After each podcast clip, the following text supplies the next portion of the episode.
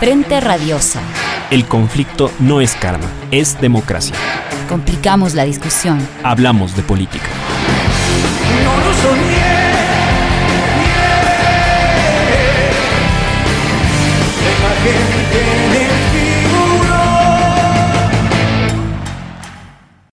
Hola, ¿qué tal? Buenas tardes con todos y con todas. Bienvenidos nuevamente a Frente Radiosa, un espacio que, como saben, está comprometido con debatir y agitar la política. Mi nombre es Isabel Díaz y me acompaña en la conducción Yura Serrano. Hola Isabel, saludamos a toda la audiencia de Pichincha Universal que nos sigue a través del dial 95.3 FM y 94.5 para el noroccidente de la provincia de Pichincha. Hoy es viernes 13 de noviembre de 2020 y siendo las 18 horas con 3 minutos iniciamos Frente Radiosa, porque la política no es karma, sino democracia. Hablamos de frente. Les recordamos que esta es una coproducción de Ecuador para Largo, el Foro de los Comunes. Aquí sí hay texto y registro Aurora. Pueden encontrarnos también en nuestras redes sociales, Facebook, Twitter, Instagram, Spotify e iVoox como Frente Radiosa. Agradecemos a Línea Dura, medio de comunicación digital ubicado en Nueva Jersey, quienes retransmiten Frente Radiosa para la comunidad migrante en los Estados Unidos. A Ronnie por la coordinación técnica desde los estudios centrales y a partir de este programa también a Gabriel que se suma al equipo de producción de Frente Radiosa. Un saludo desde todo el equipo para Gonzalo, quien nos, acompañó hasta el programa la semana anterior. Así es, Yura. Esta tarde, a propósito de que en la Asamblea se trata el juicio político a la ministra Roma, Romo, perdón, aprovechamos para conversar sobre quién la sostiene y cuáles han sido sus formas de operación política hasta ahora. Para ello nos acompañan David Ochoa, abogado, y Paula Cabezas, política miembro de UNES. El juicio político a María Paula Romo ha cristalizado y en los próximos días será el Pleno de la Asamblea Nacional el que resuelva la censura o no a la superministra del gobierno de Moreno. Tras quedarse varios meses en la congeladora, finalmente el presidente del Parlamento tuvo que dar paso a una de las varias solicitudes de juicio en contra de Romo y con ello la trama de poder tambalea, pues la que ha sido su operadora tendrá que comprometer más que una vida de gato para salir en pie. En octubre del año pasado, tras la brutal represión policial de la que fueron víctimas los y las manifestantes y que desencadenó en más de una decena de muertos, una de las demandas de los sectores que se tomaron las calles fue la destitución de Romo. Moreno, haciendo caso omiso a la exigencia popular, en lugar de reemplazarla, la premió. Más adelante, cuando estalló el escándalo del reparto de los hospitales ya en pandemia, todas las luces apuntaron a que la mente y operación de ello fue, nuevamente, la ministra de Gobierno. Sin embargo, para ambos hechos, Roma ha tenido la argucia y el soporte para revertir el relato y escabullirse de sus responsabilidades. Con el antecedente de que 123 asambleístas pidieran su remoción el pasado agosto, ¿cómo actuará esta vez? El alcance y poder de la otrora autodenominada defensora de los derechos humanos y las libertades, retratada ahora como la Margaret Thatcher andina, parece no tener límites desde que ingresara al gabinete en 2018, no ha parado de acumular influencia y, aún tras haber sido fallidamente expuesta para entrar a la vicepresidencia por la ventana, es la actora que sostiene los hilos en Carondelet. Diálogos, acuerdos y cócteles no han parado con la embajada norteamericana o el poder mediático y financiero del país. Hoy, que se pone en evidencia ese eje político, mediático y policial que ha operado sistemáticamente como una máquina de guerra contra el derecho a la resistencia, contra la verdad y la memoria colectiva, y ha hecho fértil el retorno neoliberal, desde Frente Radiosa nos preguntamos, ¿quién sostiene a Roma? Bienvenidos, todos y todas. Política de frente, porque la política es cambio y conflicto.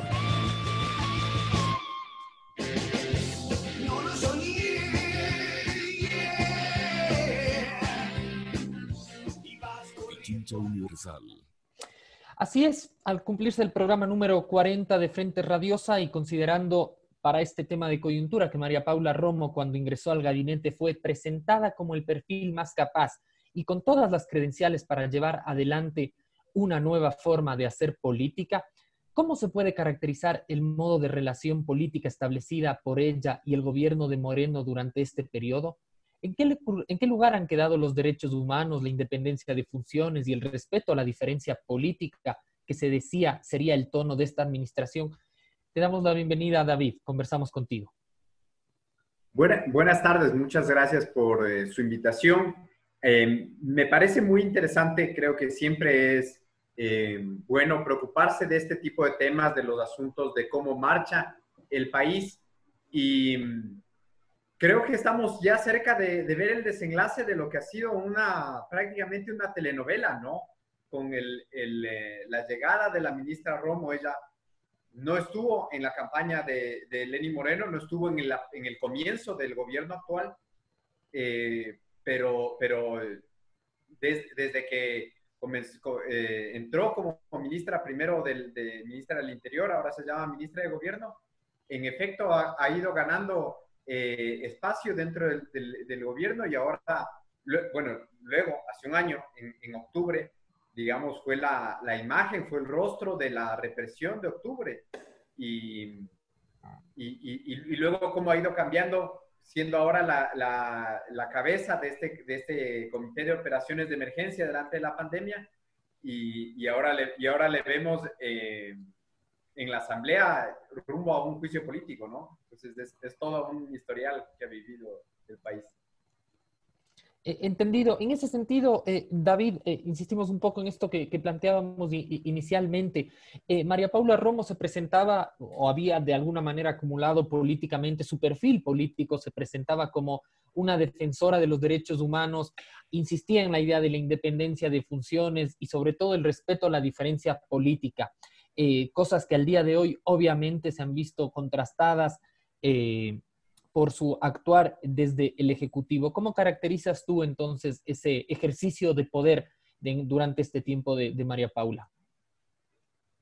Mira, yo pienso que las, eh, autoridades o las personas que, participan en la política se les puede identificar en dos categorías. Hay quienes luchan por eh, objetivos o metas grandes, inspiradoras, y hay, y hay también las personas que buscan el poder por el poder. Y, probablemente ese sea el caso de, de Romo, quien, di, digamos, eh, ella comenzó a participar en política en el, 2000, en el 2008.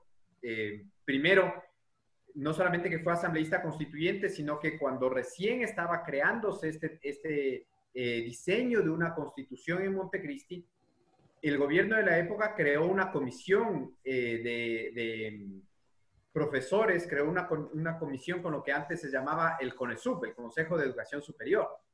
Y, y, Romo presidía ese consejo. Entonces ella llega a la política como una académica, ¿ya? Y luego, digamos, fue asambleísta constituyente, luego fue asambleísta eh, legislativa, se pelea con el gobierno, sale y regresó a ser catedrática. Entonces, eh, ¿qué lección nos está dejando?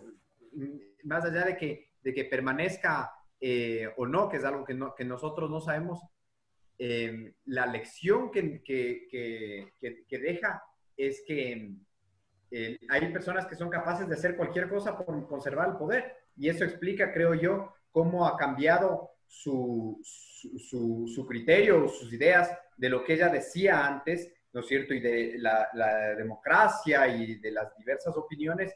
Y ahora, en cambio, cómo eh, con mano dura dice solamente puede haber la opinión del, gobierno y que todas las personas que tengan una opinión diferente de entrada ya les descalifica, ¿no es cierto? Como golpistas o como personas que no quieren, eh, eh, digamos, que, que, que, continúe, el, gobierno actual. Entonces hay, hay toda esta, esta contradicción y creo que ese es, ese es un problema que está todavía pendiente de resolverse.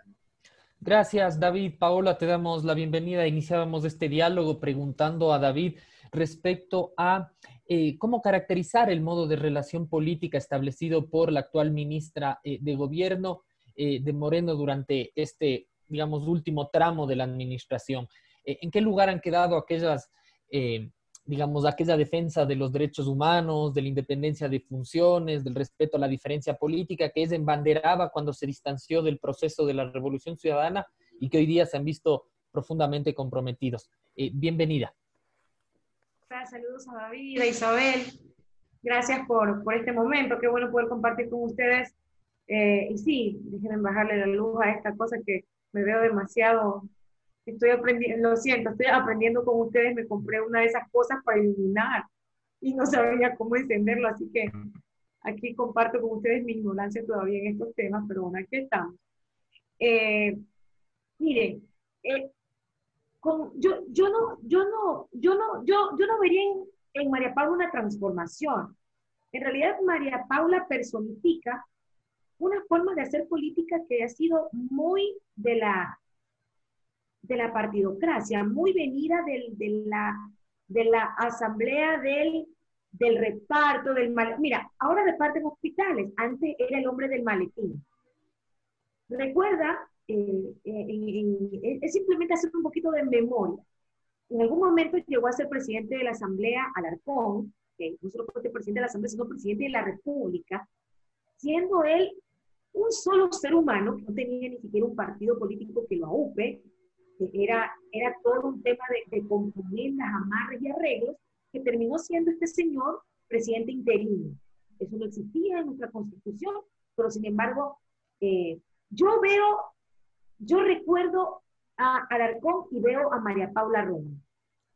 Un ser humano sin ningún tipo de escrúpulos, que tiene claros sus objetivos, que sabe lo que quiere y que eh, o sea, lo, tiene tan claro que va a utilizar todo, absolutamente todo, lo que justamente este poder prestado que le dio Moreno sin haber sido electa a ningún cargo, porque ni siquiera fue parte, o sea, esas son una de las cosas que puede sonarnos ahora, uno se ríe un poco, pero eh, esta señora ni siquiera era parte del escenario político hace algunos meses, hace algunos años, y hoy es una de las mujeres más poderosas del país.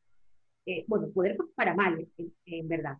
Pero lo que yo les digo es que es rememorar eh, el, el, país de la partidocracia, es ese país que ya habíamos olvidado, ese país que también fue parte de una reconstrucción política, porque miren, mucha gente no reconocerá eso, pero creo que la revolución ciudadana también en la década permitió hasta el tema del fortalecimiento de la democracia y de la, del sistema de partidos. Porque a esta gente hasta le parece mal que existan partidos fuertes. Les parece mal que existan estructuras partidistas fuertes, con ideologías claras, con proyectos de país claros, y sencillamente auparon esto para destruir el correísmo y, a María Paula Romo como el alfil para que destruya toda la institucionalidad y con ello convertirse justamente en esta figura nefasta que hoy está justamente recibiendo una cucharada de su propia medicina, diría yo. Gracias. Perdón, eso más o menos es una de las, de las, de las reflexiones que hago en torno a la presencia o a la figura de María Paula Romo. Clarísima, Paola, muchas gracias. Importante hacer memoria histórica. Creo que igual uno de los aspectos en, que, en, los que más ha insistido Romo ha sido en la construcción de esta suerte de enemigo interno que es a quien culpan de haber propiciado la violencia y de buscar la desestabilización del gobierno.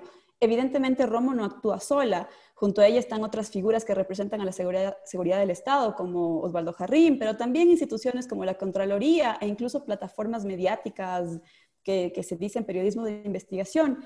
En todo caso, parece ser que esta vieja receta, no sé si norteamericana, que se aplicó por décadas en el continente para asustar a la población y estigmatizar la diferencia política, encontró en Romo una operadora eficaz.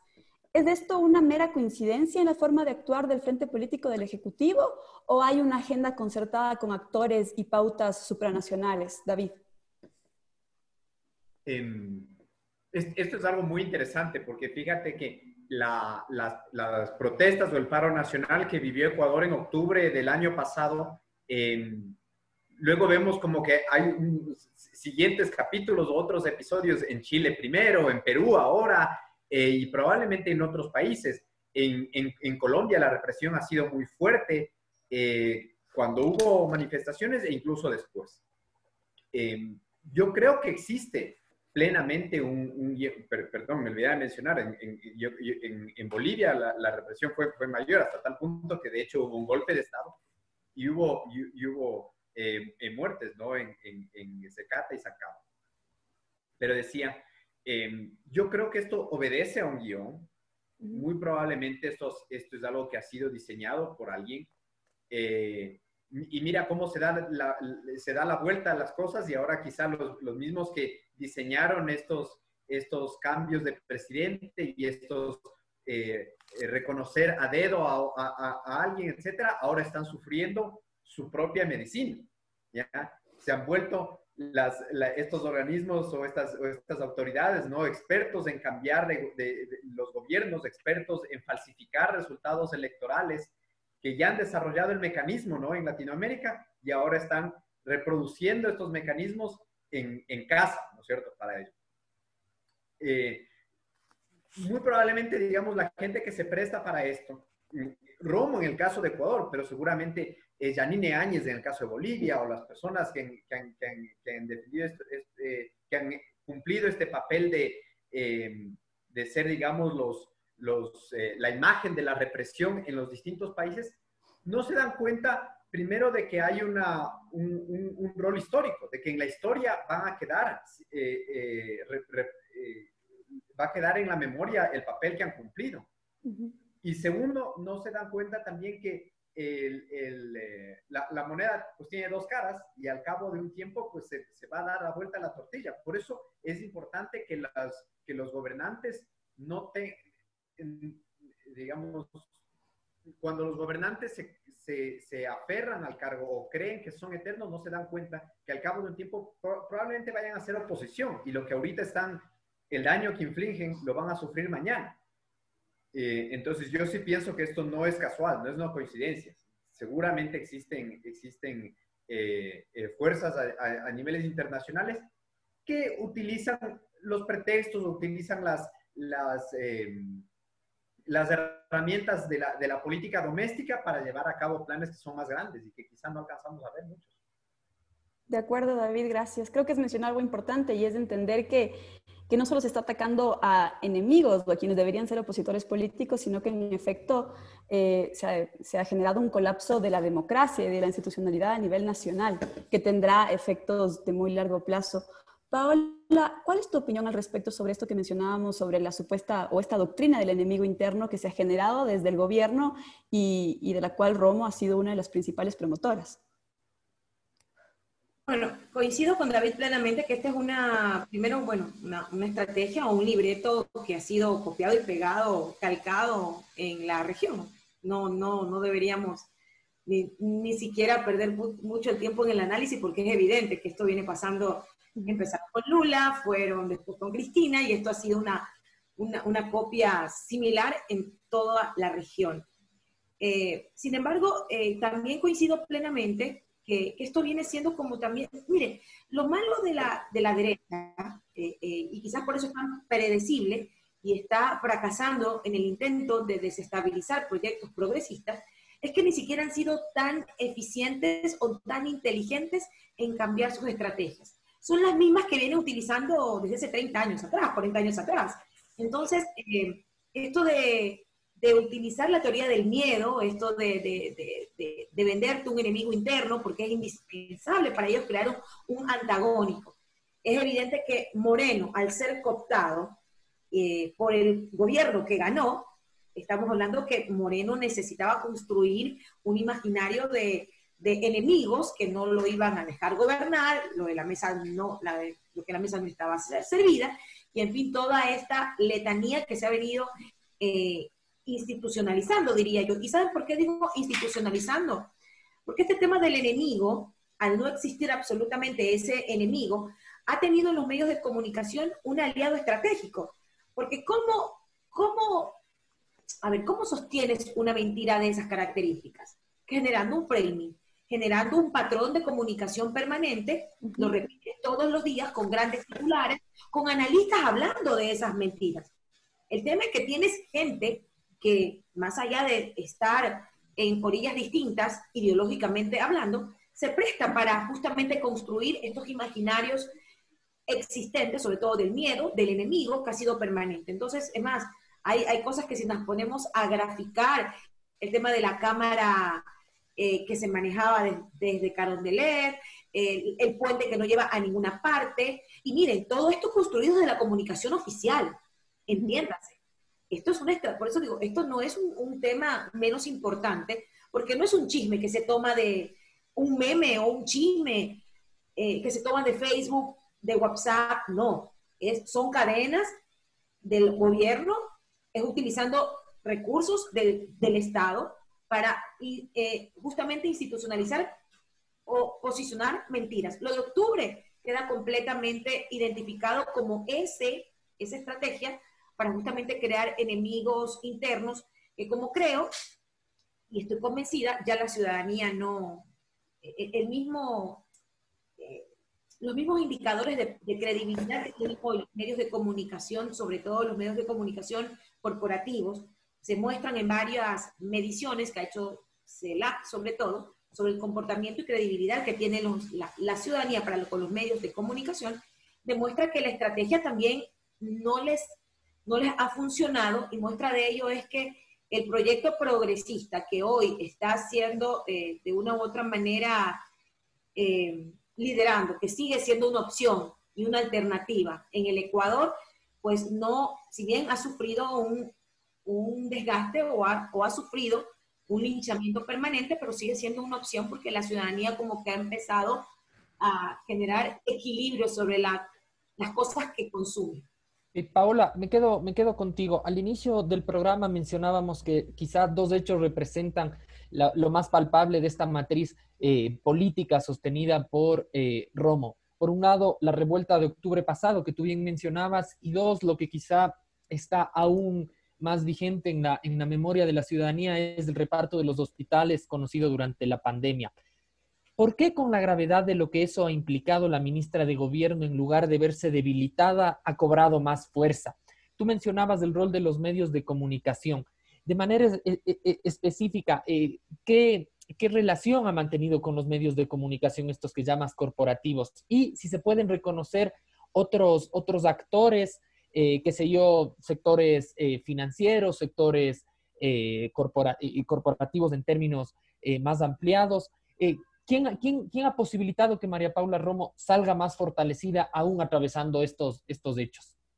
Bueno, María Paula Romo, de acuerdo a una fotografía filtrada por la página oficial de la Embajada de Estados Unidos, lo que está en Estados Unidos ahora, de acuerdo, si bien se borró la comunicación, pero es evidente que María Paula Romo eh, es un alfil de toda esta estrategia regional. Eh, a ver, y voy a ir un poco más atrás para un poco concentrarnos en el tema. Cuando tú ves que la derecha apunta todas, todas toda su estrategia o, o apunta eh, todo lo poco que tiene a poner a un candidato único como Lashley, donde ve que Nebot existe su candidatura, ves otros actores que todos se plegan a la posibilidad de este candidato. Y aparte, María Paula Romo sigue siendo de una, yo diría, el Ejecutivo, en este caso el oficialismo, sigue siendo muy eh, colaborativo con María Paula Romo en su posición de ministra de Gobierno, podemos ver que María Paula Romo es, es una ficha, es una ficha de una gran estrategia. María Paula Romo no se puede caer. María Paula Romo no se puede caer. María Paula Romo necesita cumplir labores encomendadas. María Paula Romo tiene que garantizar temas que son evidentes que tienen que ver con este gran pacto. ¿Qué es? Bueno, lo iremos viendo en el camino. Por eso es evidente que María Paula Romo ha llegado al punto de, poner en riesgo eh, la misma institucionalidad del país, al país en sí, por estas lógicas de, de reparto. Ella obedece a una... Ella es una ficha. Yo, mira, yo a María Paula Romo ni siquiera le daría el rol de, de la superwoman que, que le estamos queriendo endilgar, que obviamente los medios de comunicación vienen trabajando en esa lógica. La dama de hierro, a la que aún atacan, la asamblea corrupta la quiere tumbar, pero no, ella es fuerte, ella aún así lucha y esas cosas que, bueno, eh, bueno, en fin, pero lo que te digo es que María Paula Romo no se puede caer, y no se puede caer por los intereses justamente de, de, la, de, todo este sector conservador está aliado, que se hablan, que conversan, esto no es desligado frente al proceso electoral que se viene. María Paula tiene que garantizarle a Lazo ser candidato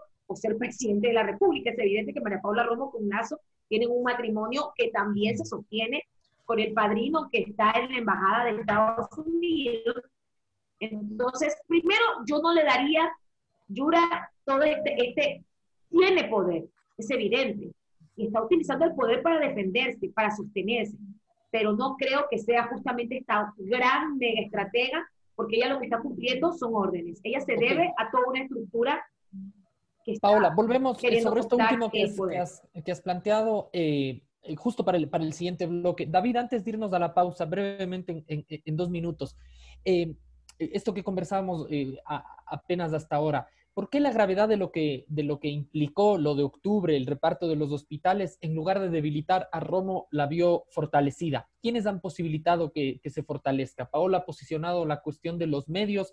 ¿Quiénes son estos medios? ¿Qué otros intereses, sectores están ahí? Brevemente, antes de irnos al corte. A ver, em, esta, esta estrategia de, enemigo interno, en realidad, eh, no es que ca- ha caído en, en, em, el vacío.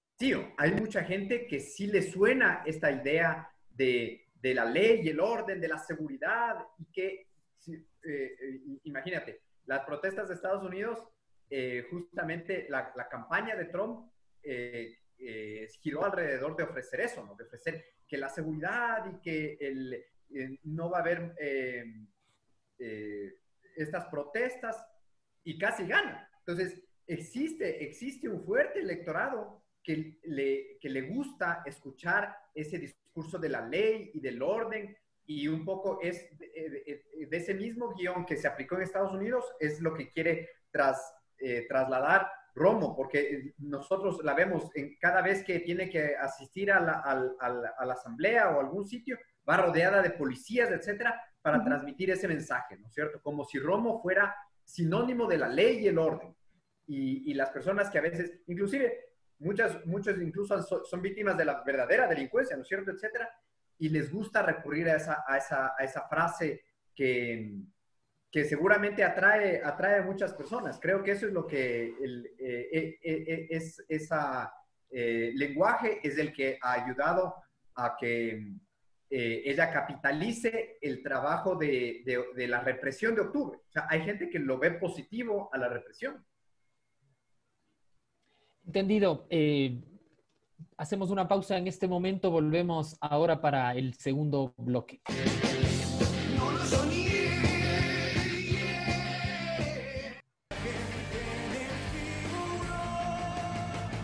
Seguimos con más de Frente Radiosa. Estamos conversando sobre, sobre las formas de operación política de la ministra Romo y creo que hasta ahora han surgido algunas ideas bastante interesantes. Hablábamos de cómo se ha intentado generar esta idea del, del enemigo interno con diversas posiciones. Eh, hay quienes sostienen que, que en efecto eh, esta doctrina de la ley y el orden, como lo, como le llamaba David, eh, tiene, tiene aceptación en un cierto segmento de la población, pero también podríamos decir, más allá evidentemente de la violación de derechos humanos y de toda la estigmatización del, del, del otro político que, que, ello contiene o que ello conlleva, eh, hay gente que ya no, que ya no se cree ese, ese relato, por, por ponerlo en, en, términos más simples quizás. Y desde ahí les quisiera preguntar o, o conversemos al respecto, eh, ¿a cambio de qué o por qué habría actores interesados en quemar su capital político sosteniendo a Roma, a Roma, perdón, o quizás más bien eh, apoyarla abiertamente, justificando eh, esta, esta noción de, un Estado policial que de alguna manera representa a la ministra Romo. Y les pregunto esto eh, de cara al juicio político que sabemos que se aproxima en la Asamblea Nacional. ¿Qué suerte puede estimarse tendrá Romo en este juicio político? ¿Habrá, ¿habrá una censura o, o es posible que, que, haya actores políticos que quieran salvarla y a cambio de qué? Eh, David, vamos contigo. Eh, bueno, es un hecho que va a haber un juicio político. A la ministra Romo le gusta decir, este es mi cuarto juicio político, como si hubiese tenido muchos antes. En realidad solo tuvo uno y no pasó, ahora lo, lo sabemos, no pasó porque ella repartió algo en el anterior juicio político.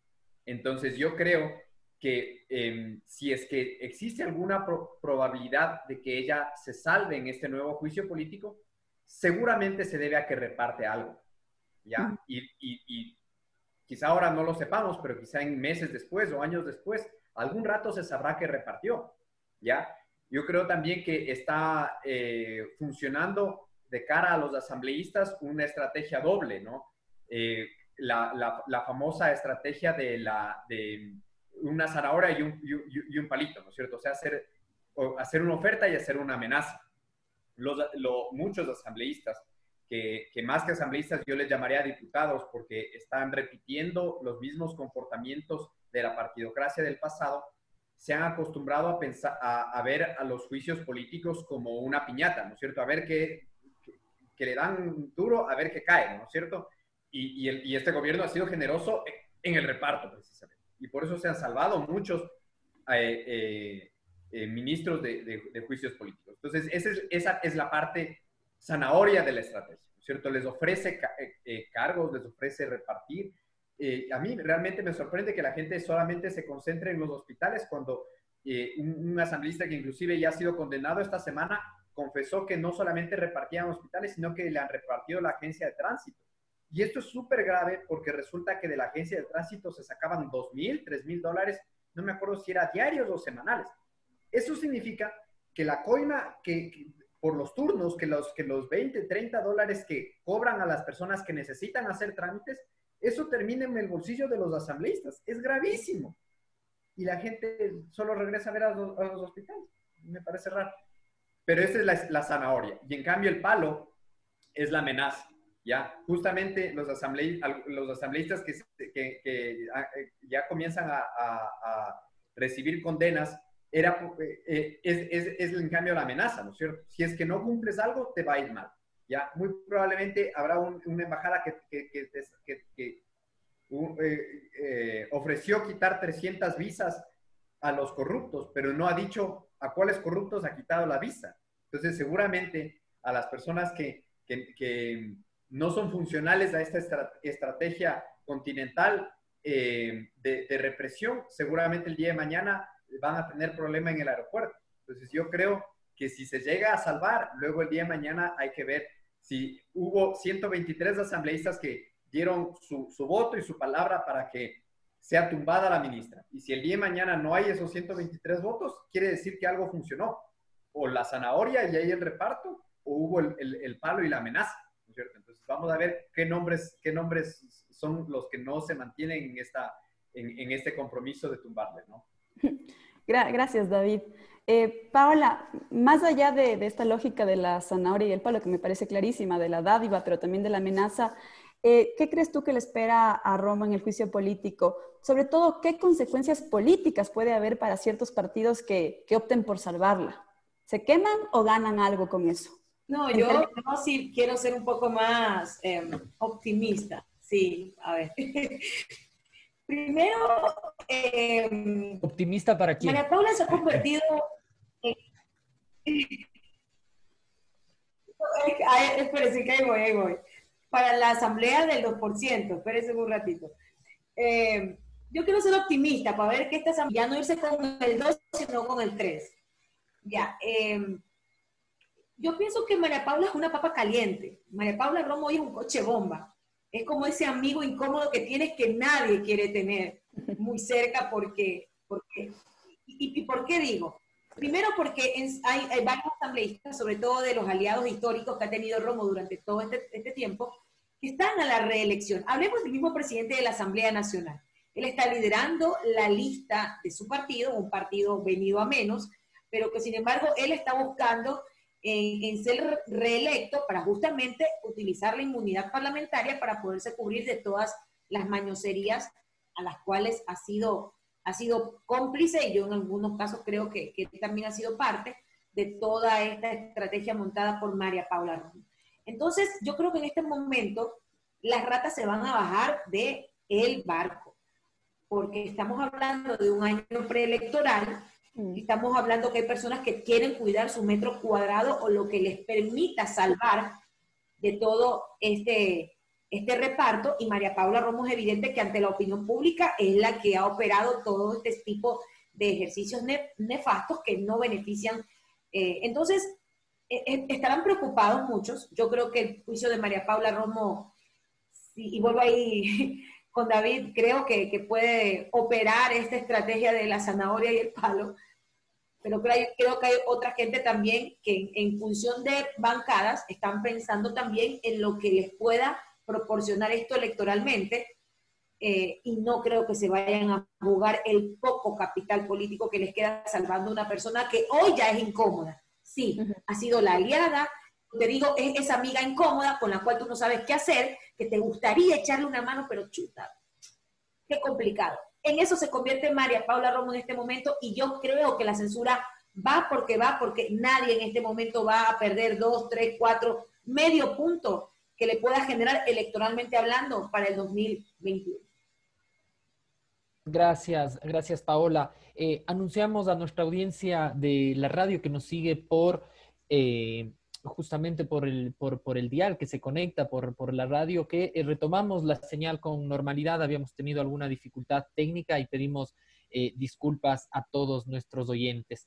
Eh, quienes nos han seguido, en cambio, por las vías digitales, por el Facebook Live, han seguido íntegramente este diálogo. Para continuar esta, esta reflexión que hemos planteado para el día de hoy, respecto a quién sostiene finalmente a María Paula Romo, quisiéramos interrogar a nuestros panelistas eh, eh, sobre esto que un poco han anticipado ellos también, algo que está de alguna manera conectado con el juicio político que llega ahora en la Asamblea y es que eh, conociendo que la Asamblea es el hervidero de la, el, el, cálculo y la especulación política con el escenario electoral que está por venir, ¿Qué roles jugará María Paula Romo durante las próximas elecciones? Caiga o no caiga en este juicio político, sabiendo que es el perfil más alto del gobierno de Moreno y que no va a ser candidata, eh, ¿qué, ¿qué, rol juega eh, María Paula? ¿Dependerá todo de la suerte de este juicio político o aún así, como sugería Paola, tiene todavía una agenda y unas disposiciones que cumplir en ese rol de alfil? Empezamos contigo, David. Eh bueno, fíjate que en, la, en, este identikit de, de, descubrir quién le sostiene, probablemente la, conclusión más, rápida sea ver que quien sostiene a María Paula es la, partidocracia. O sea, se, necesitan mutuamente uno al otro, ¿no es cierto? La una para que reparta y, los otros para ser repartidos, ¿no es cierto? Para eh, en, en, entregar el, sea, leyes o, o eh, protección para los juicios políticos.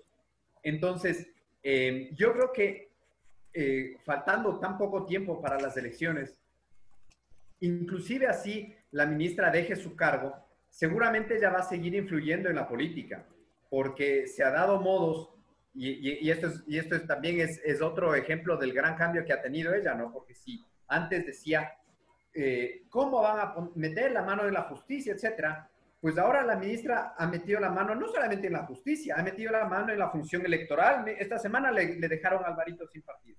Ha metido la mano en la función de transparencia y control social, que el, favorito de la ministra era el presidente del, Consejo de Participación Ciudadana, que fue hace poco censurado por, por eh, eh, tener un carnet de CONADIS con supuestamente 80% de discapacidad, ¿no es cierto?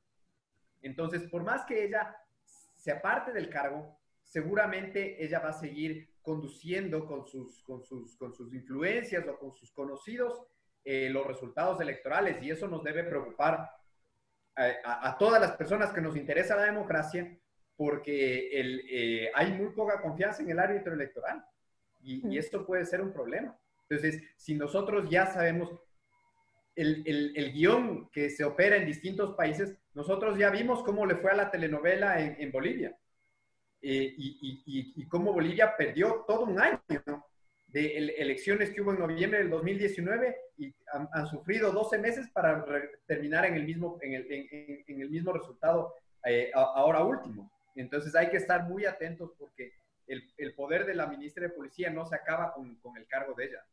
El poder sigue atrás. Gracias, gracias David. Eh, Paola, David evidencia eh, esta cuestión eh, bastante interesante y latente en periodo, en periodo electoral, que es, de alguna manera, el, el poder no está necesariamente en quien gana elecciones o no está exclusivamente en el que gana elecciones. Y eso implica, obviamente, en que hay otras formas de influenciar. Se ha hablado de las otras funciones del Estado, por ejemplo. Ha traído sobre la mesa el caso, el caso boliviano. Eh, que creería, no sé si es del mismo escenario un año después, creo que han habido varias víctimas y una y, una, y un compromiso con las instituciones brutales eh, eh, en términos de democracia que ha costado eh, sangre. Eh, Paola, ¿tú, ¿tú qué crees que, que, va a ser el rol de María Paula en este, en este periodo? Caiga o no caiga, hasta las elecciones próximas has hablado de la relación, por ejemplo, con Lazo, de su operación en el órgano eh, electoral. De alguna manera, lo que queremos evidenciar es que que quien, eh, la, la, la, dinámica política que sostiene a María Paula Romo no se termina con el cargo de, de, de, de ministra de gobierno. Finalmente es una forma de acción política eh, que, que, ha sostenido al gobierno durante este tiempo y que está a punto de terminar. Este punto de transición, ¿cuál crees que va a ser su desenlace? Bueno, primero, toda esta gente tiene acuerdos claros. Primero porque todos ellos han venido conduciendo desde que decidieron aliarse y pactar a partir de la consulta popular del siete veces sí, ellos tienen acuerdos claros. Es más, nos hemos olvidado de algo. María Paula Romo está en la papeleta electoral, obviamente con un fracaso de candidato, pero ella tiene ese movimiento, renace, crece, no sé cómo se llama esa cosa, pero lo, tiene eh, en la papeleta y, está ahí. Entonces, eh, entenderás que, María Paula Romo, eh, insisto, yo creo que si deja el gobierno, tiene un candidato lo tiene a Juan Fernando al cantante, lo tiene de candidato a la presidencia, tiene, eh, tiene candidatos a la asamblea, justamente me sorprendí que acá en Esmeraldas hay candidatos, tiene candidatos, entonces, bueno, va a poder cumplir su sueño, va a poder salir a hacer campaña propiamente dicho y va a ver cómo le va. Y obviamente en la segunda vuelta se encontrarán con Lazo, si es que hay segunda vuelta, porque evidentemente hay, hay, hay toda, toda una, una lógica que, que, que, prevé que eso no pasaría, pero como te digo, a ver, ellos eh, pueden estar jugando cada uno por su banda porque políticamente es necesario. Es hasta, hasta estratégico, ponte tú adelante, yo voy detrás, mira, sí, seguramente caes, qué pena, no te puedo dar la mano ahora, pero espérate, si soy gobierno, te echo una mano. En fin, eh, como te digo, hoy María Paula Romo se convierte en esa amiga complicada que no sabes qué hacer, pero que sin embargo sigue siendo parte de toda esta estructura que, como te digo, tienen acuerdos claros. Ellos no se van a dar a matar. Las condiciones de este juego sucio que ellos mismos se plantearon, les están pasando factura y tienen, a, como te digo, su principal alfil en jaque mate. No lo esperaban. Seguramente no esperaban que tan pronto la estrategia se les caiga.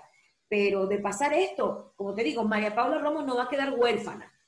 Estados Unidos seguramente le tiene preparado alguna visa y por allá algún cargo de esos que regalan a esta gente que, que no tiene sentido de patria, seguramente tendrá algo reservado por allí, o si no, tiene su partido, que como te digo, puede que no tenga electoralmente ninguna repercusión, pero va a seguir siendo parte de toda esta estructura malévola que se construyó en torno a esto, a lo que vivimos.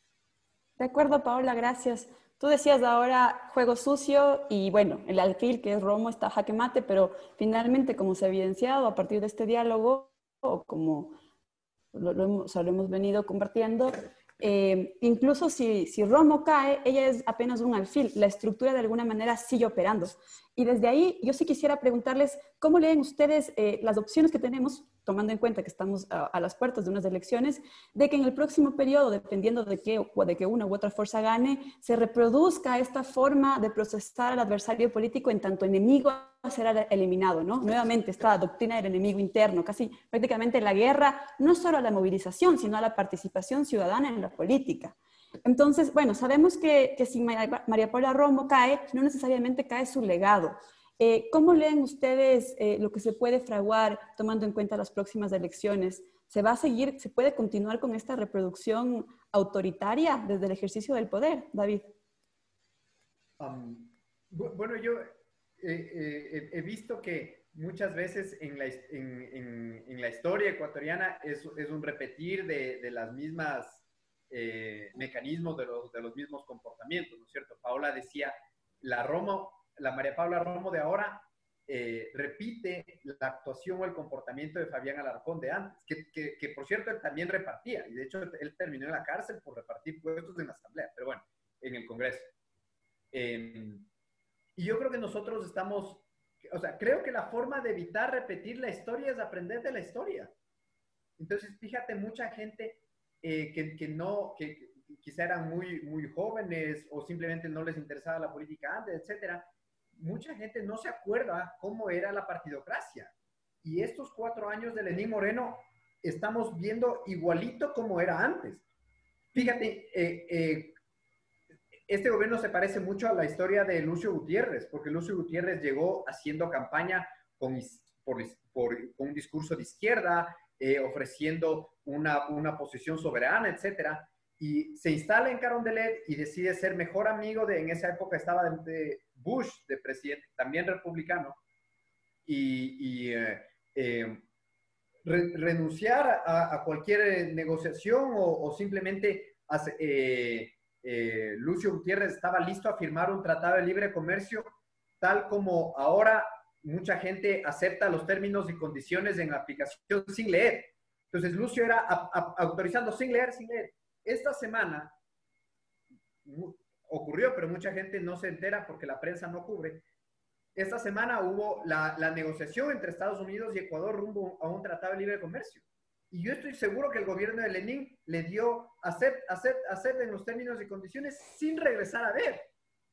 Entonces, eso es gravísimo. Entonces, mientras no, eh, yo creo que tenemos que aprender de la historia para no repetir.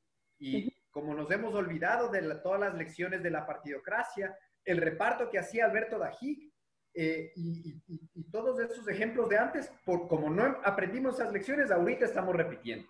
Entonces, la mejor forma de no repetir los errores que, que, se viven ahora es hay que aprender para, para, para no caer en lo mismo.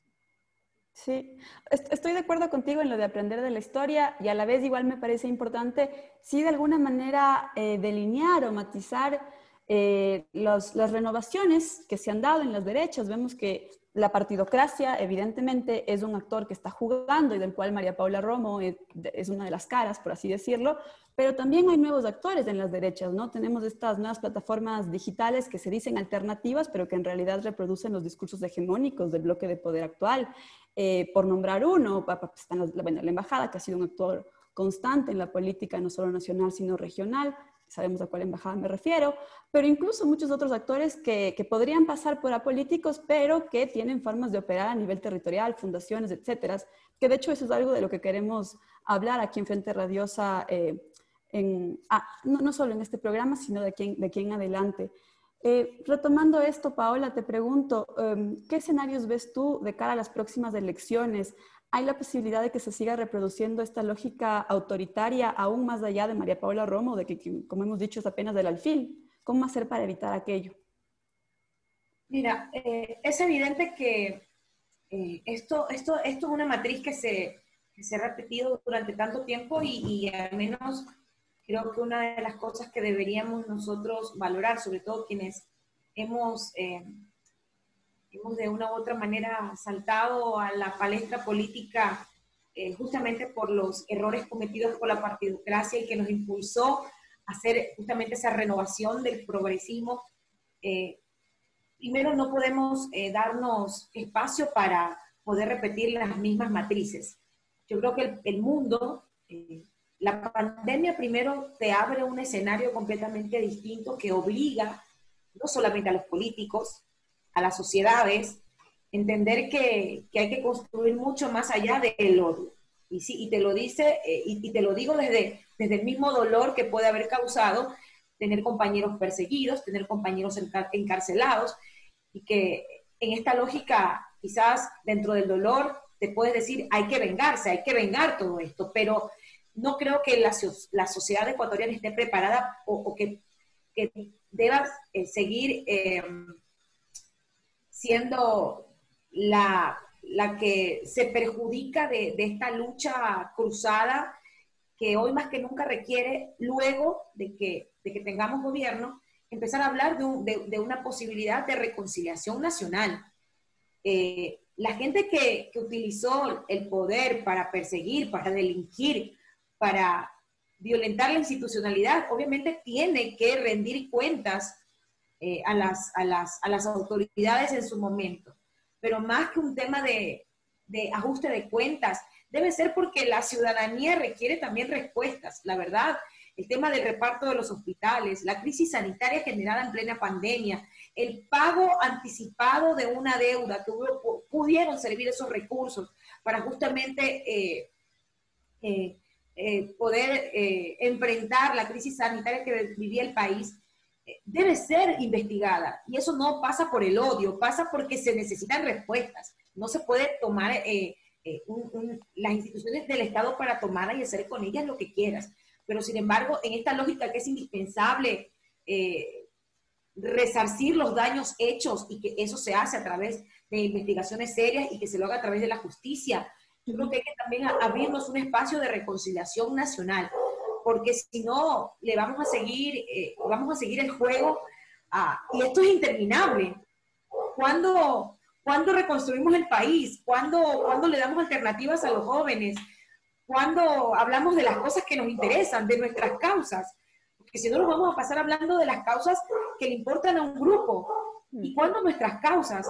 ¿Cuándo, cuándo vivir en paz? ¿Cuándo, cuándo el buen vivir? ¿Cuándo vivir bien? ¿Cuándo?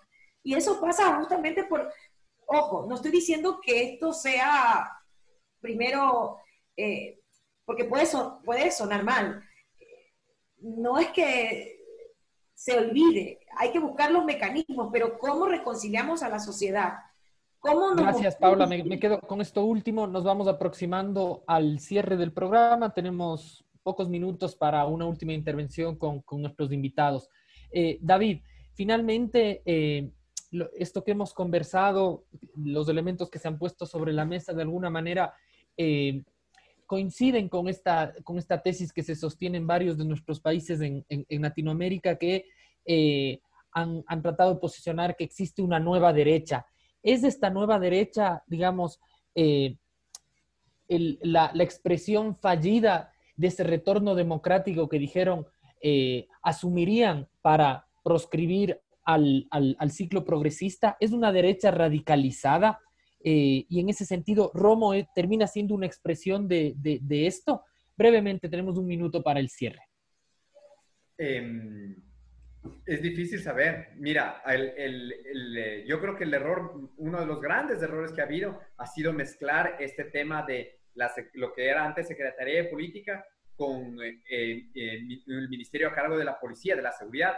Mm. Eh, porque ahora lo que vemos es que la, operadora política del gobierno se dedica a usar la política, a la policía como un instrumento. Y, creo que si, eso no se separa, vamos a ver esa, esa, esa derecha muy pegada a la seguridad y a, este discurso eh, del orden y, y, seguramente de la represión. Fíjate que cuando salió este tema del juicio político, todos los ministros eh, le defendieron al unísono a María Paula Romo. O usar gases eh, caducados, o entonces que no había que, controlar nada. Entonces te proponen una, una lógica eh, maniquea o binaria que, es falsa. O sea, claro que se puede brindar seguridad y respetar los derechos humanos. ¿Ya? Entonces, esto es algo muy peligroso. Y en el caso ecuatoriano particularmente, ha habido una persecución terrible a las personas extranjeras. ¿sí? Los venezolanos que conducían Uber y que terminaron inocentes. Yo tengo un amigo que terminó, bueno, tengo varios amigos que terminaron varios días presos por distintas razones. Y es claro que existe un uso político de la, de, la policía como un instrumento de represión y eso tiene que terminar en el país. Gracias, gracias David. Importante esto último que, eh, que, has planteado. Se ha evidenciado, como decíamos en la introducción, eh, este eje entre lo político, lo mediático y lo policial. Paola, estamos ante unas nuevas derechas con una práctica inclusive eh, persecutoria previa a los, a los momentos republicanos y democráticos en nuestros países, es decir, que ejerce casi como, como, dueños, como dueños de Hacienda el, el, control político en sus países. ¿Qué opinión te merece? 30 segundos antes de cerrar. Totalmente, totalmente. Lo que no logran democráticamente lo quieren sostener o se quieren sostener del poder a punta de bala y plomo. Eso no, no cabe duda. Sin embargo, eh, quiero dejar planteado esto porque debería ser justamente lo que vayamos construyendo en torno a la recuperación no solamente de la institucionalidad y la democracia. Las elecciones del 2021 son determinantes y determinantes en el sentido hasta de darle otro tipo de elementos a la sociedad en torno a la construcción del futuro. El Ecuador no puede estar dividido entre entre anticorreístas y correístas, entre que hay que desmantelarlo todo lo que se hizo porque hay que volarlo todo. No, hay que buscar puntos intermedios. Y esos puntos, mientras nos quedamos discutiendo entre el odio, la bala y el plomo, la gente muere de hambre, están desmantelando lo público, y esas son cosas que son nuestras causas o nuestras luchas, y en, en ese intermedio no entra el odio. Entonces, yo tengo una fe enorme que esta, esta posibilidad que nos abre la democracia fallida, debilitada, pero democracia en fin, la vamos a poder subsanar con mayor participación, pero justamente planteándonos, planteándonos estos ejes fundamentales para una reconciliación nacional, pero en torno a esas causas, lo público, lo público como elemento fundamental para disminuir inequidades. Hay que, hay que defender, hay que ir a, la defensa y a la disputa de, de, lo público. Eso me preocupa, porque estamos nosotros cayendo en el escenario del odio, de que cómo nos defendemos o cómo ellos nos atacan, y no estamos trabajando para, para buscar aliados entre los ciudadanos que sepan que no somos enemigos. Muchas, muchas gracias, muchas gracias Paola. Se nos acaba el tiempo, pero sin duda sobre Romo, el Estado policial, y no un Estado policial que sirve a las legítimas demandas de seguridad ciudadana, sino que le declara la guerra a la participación ciudadana y usa al Estado como simple herramienta de represión. Muchas gracias a todos por sintonizar Frente Radiosa. Nos vemos el próximo viernes. Una coproducción del Foro de los Comunes, Registro Aurora y Ecuador para Largo.